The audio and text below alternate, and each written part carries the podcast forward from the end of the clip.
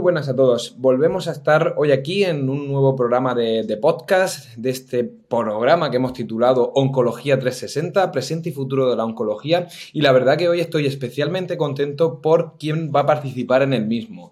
Se trata de, bueno, un gran amigo y, un gran conocido de ya hace unos cuantos años y que va a hablar de un tema yo creo que bastante novedoso y que hemos hecho unas otras pinceladas en otros programas.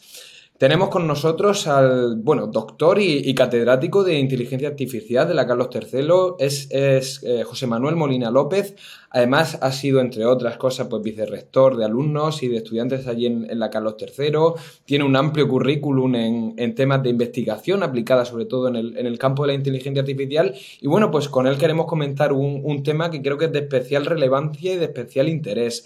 Hablamos de un programa que se titula Inteligencia Artificial una herramienta más para la oncología del futuro. Y, bueno, pues muchísimas gracias lo primero, José Manuel, por, por estar aquí y bienvenido. Bueno, muchas gracias a ti por haberme invitado y por esas palabras tan maravillosas. Es verdad que nos conocemos hace muchos años y vamos, espero que esta grabación salga satisfactoria. Bueno, ¿quién no iba a decir cuando nos conociéramos que íbamos a estar hablando de inteligencia artificial? Bueno, eso quizás sí, ¿no? Pero en el ámbito de, de la oncología médica. ¿No? Un poco, mm, bueno, ¿qué es todo esto? Como yo te dije en un inicio hace unos cuantos años, ¿qué es esto de la, de la inteligencia artificial? ¿Es algo tan novedoso como parece o, ya llevamos unos cuantos años hablando de esto? Bueno, lo que pasa es que ahora está de moda, ¿no? Esto es bastante antiguo, desde los, los años 60, 70, ¿no? Donde empezó todo esto. Y la diferencia fundamental eh, entre lo que ocurría en los años 70 y lo que nos pasa ahora está en la cantidad de datos que tenemos. Ahora lo tenemos todo digitalizado y entonces eh, además de poder incorporar razonamiento a los sistemas, lo que estamos es siendo capaces de incorporar aprendizaje. A partir de esos datos aprender cosas. Entonces, claro, el boom de la inteligencia artificial de estos últimos 5 o 6 años en todos los ámbitos, y también en la medicina y también en la oncología, tiene más que ver con la capacidad de almacenar tantos datos y poderlos tratar. Yo creo que es ahí un poco donde está la diferencia. Aunque esto tenga muchos años, ha cambiado mucho. Justo, tiene algo que ver, ¿no? los conceptos estos de deep learning, machine learning, Big Data. Sí, bueno, todo está un poco relacionado, ¿no? Realmente el aprendizaje automático, que es como se llamaría esto en general, ¿no? Machine Learning, que sería un poco el, concepto que englobaría todas esas tecnologías de las que tú hablabas, está dentro de, la inteligencia artificial. La inteligencia artificial en medicina hasta los años, hasta hace nada, realmente lo que se utilizaba no era aprendizaje automático, es la parte de razonamiento. Es decir, los médicos construían sistemas de inteligencia artificial donde intentaban relacionar los síntomas con las enfermedades y los sistemas razonaban y se daban cuenta de qué es lo que faltaba. Eh, ¿Qué ocurre? Bueno, pues que al final un, sistema de razonamiento siempre está limitado porque todos los casos no, los tiene un médico en la cabeza, ni varios médicos en la cabeza, hay muchos casos y muchas posibilidades. Entonces, cuando se empiezan a almacenar los datos y se empiezan a grabar y podemos aplicar técnicas de aprendizaje, empezamos a descubrir cosas nuevas. En particular, cuando esas técnicas de aprendizaje eh, tienen forma de redes de neuronas que son profundas, que tienen varias capas, es lo que se llama el deep learning, que es lo que está ahora además de moda, porque tiene una capacidad muy grande para poder aprender. ¿Cuál es el problema que tiene? Que necesitas mm, miles, millones, teras de, datos, cosa que en medicina tampoco hay tanto. Por ejemplo, deep learning en el, en el tema de oncología fundamentalmente se utiliza con las imágenes donde sí que, claro, hay teradatos de, de, imágenes que se tienen que poder tratar y se pueden analizar. Por ejemplo, cuando estás analizando eh, características mm, de comportamiento, de, hábitos de vida, ¿no? y lo relacionas, o de genética incluso, y lo relacionas con tipos de cáncer, pues ahí no hay tantos datos porque no hay tantos estudios. De hecho, los estudios están muy limitados. Entonces ahí Deep Learning o Big Data, ¿no? eso de Big es que son muchos, no se aplicaría. Se aplicarían otras técnicas de aprendizaje automáticas que no son deep learning, no es big data, pero bueno, hacen cosas similares. Claro, porque yo tengo una duda, eh, José Manuel. O sea, nosotros normalmente sí que hemos hecho, ¿no? Ese tipo de estudio, quizás más rudimentario o sin, como dijéramos, yo creo que a lo mejor lo que nos faltaría no es la estructura del dato para poder ser utilizado con esta red, ¿no? De, de trabajo que al final vosotros es un poco lo que le dais un sentido, pero claro, yo tengo la sensación de que sí que hemos estudiado mucho, que tenemos muchísimas características de los pacientes, pero a lo mejor lo que nos falta es saber con qué herramientas puede trabajar, ¿no? Una máquina o de qué manera, porque yo creo que todos los datos no son útiles.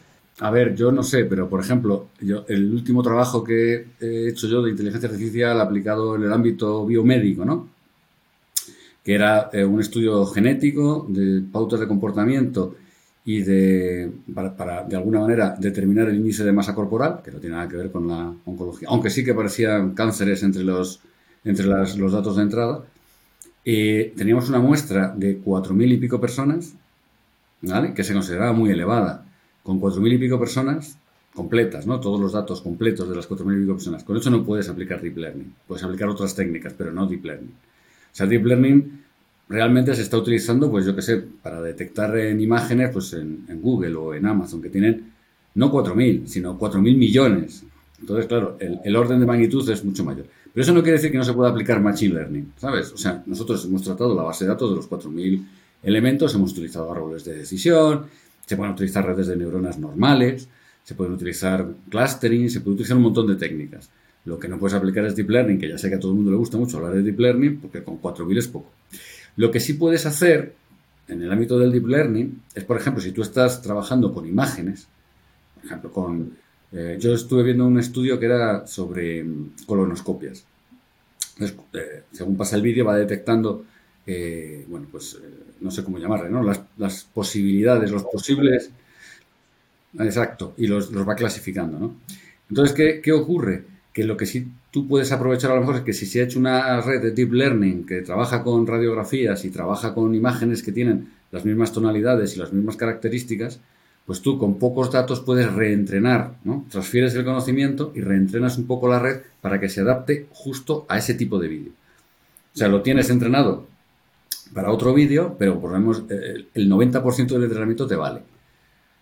Esto es algo así como si, lo has entrenado para ver fotografías en blanco y negro, ¿vale? De, casas, bueno, pues vale también para detectar coches en blanco y negro, pero no te vale para detectar coches en color.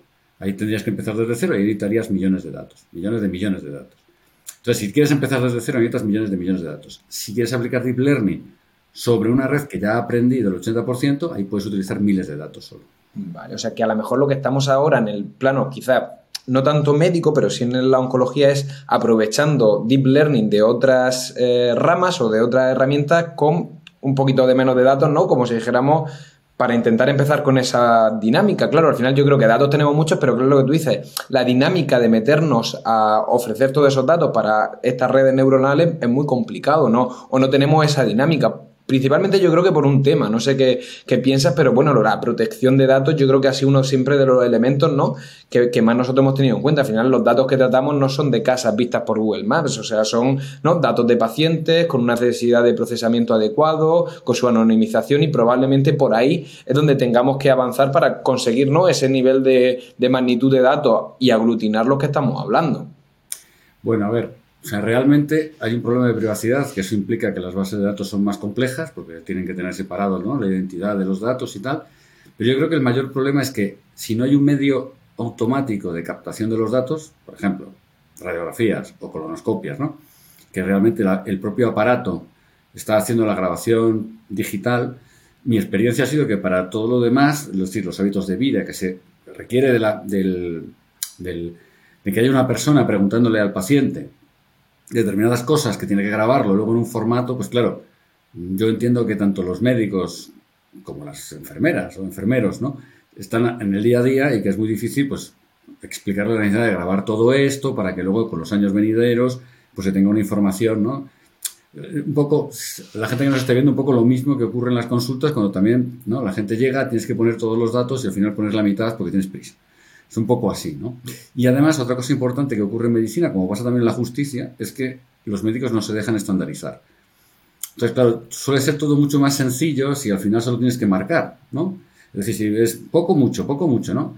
Pero los médicos siempre quieren decir, bueno, espérate, es poco, pero esta persona realmente por su, ¿no? por su nacimiento y tal. Entonces, claro, como quieren dar más información de la que se necesita, pues al final esas particularizaciones hacen que esa información no se pueda utilizar. Con los jueces pasa igual.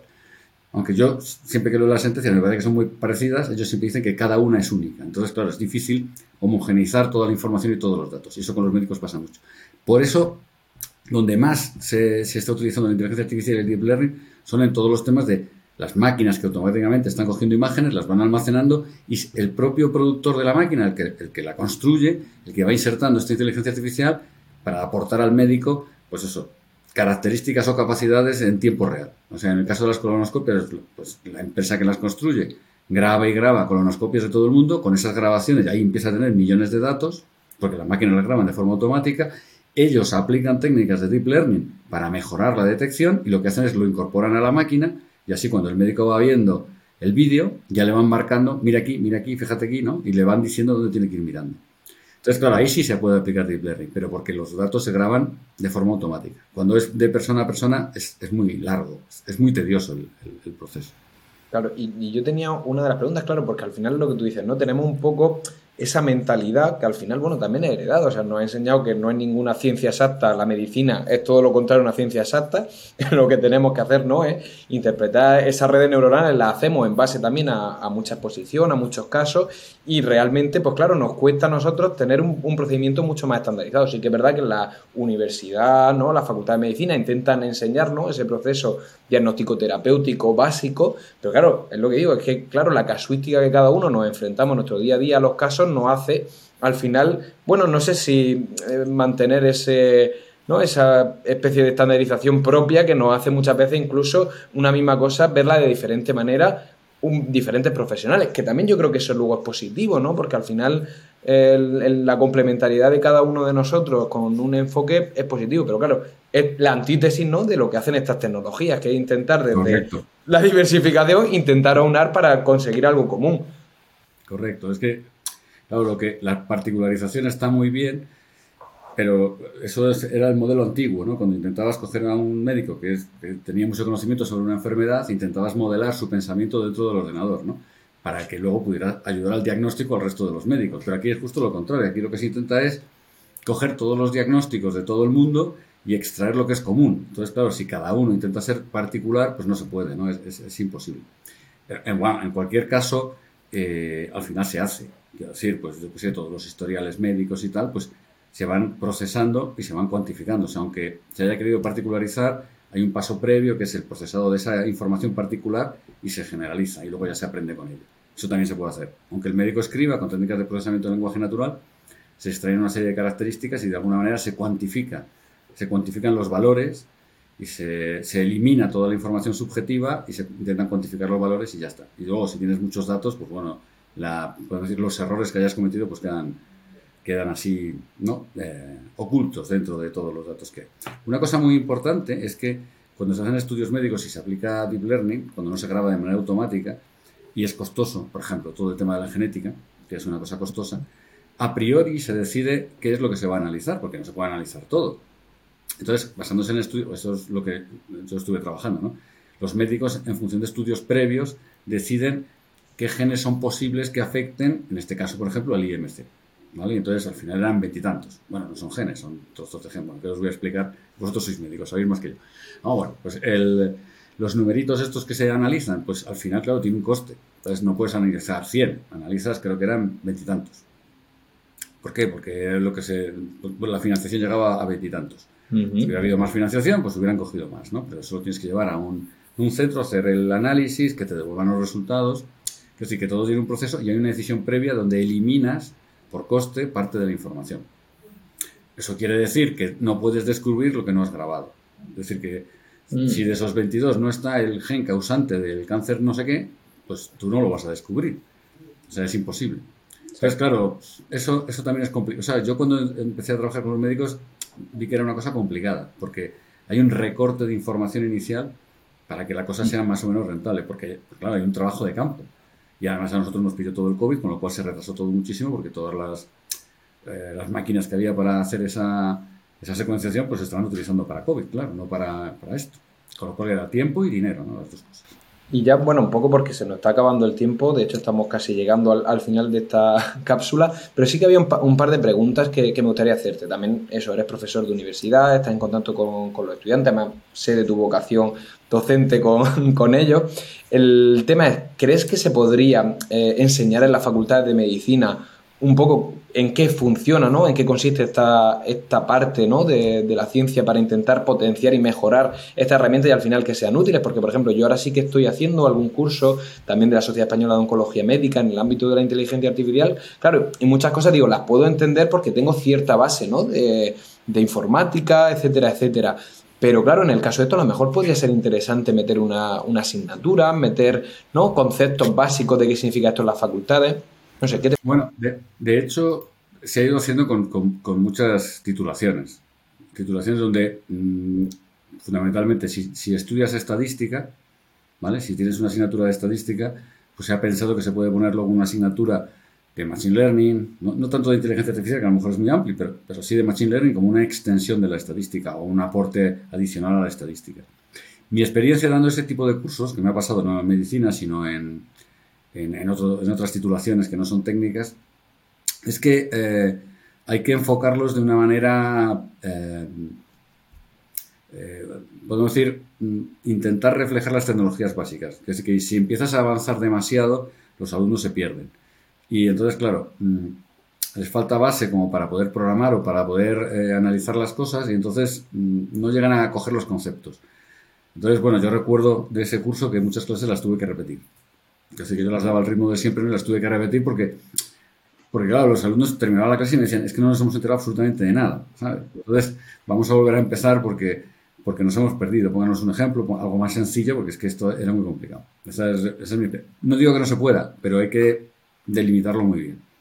Perfecto. Bueno, yo creo que estamos ya acabando. No hemos pasado un poco de los tiempos que a mí me gusta, alrededor de 15 minutos. La verdad es que ha sido, bueno, me he quedado sin palabras nuevamente. La verdad que, bueno, la calidad de los ponentes, con José Manuel, yo creo que es el ahora mismo el, top 3 de los ponentes y, el top 1, porque, vamos, las explicaciones que yo siempre me quedo embobado con lo, con lo que habla, además, con un manejo y, bueno, yo creo que un poco la, lo que la idea era salir de, esta charla o de esta cápsula con la idea ¿no? de que la, que la inteligencia artificial es algo que ya lleva Solera, que hay gente trabajando durante un montón de, años en este tema y que bueno, que nosotros empezamos, ¿no? Los oncólogos, ¿no? las terapias, todo esto que vamos introduciendo de diferentes conceptos y creo que bueno, que más que el futuro es casi el presente y lo que tenemos que hacer es acercarnos precisamente a los profesionales como José Manuel que tienen ese bagaje y ese conocimiento para potenciar lo que al final podemos darle a, a nuestros pacientes y, a la sanidad. Entonces, bueno, pues sin más, José Manuel, muchísimas, muchísimas gracias por, haber estado hoy aquí.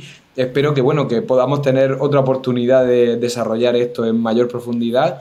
Y lo dicho, muchísimas gracias por tu participación y, seguimos en contacto. Nada, muchas gracias por la invitación y podéis contar conmigo cuando queráis. Así que ya sabes que no tienes ningún problema conmigo. Muchas gracias. Muchas gracias a vosotros.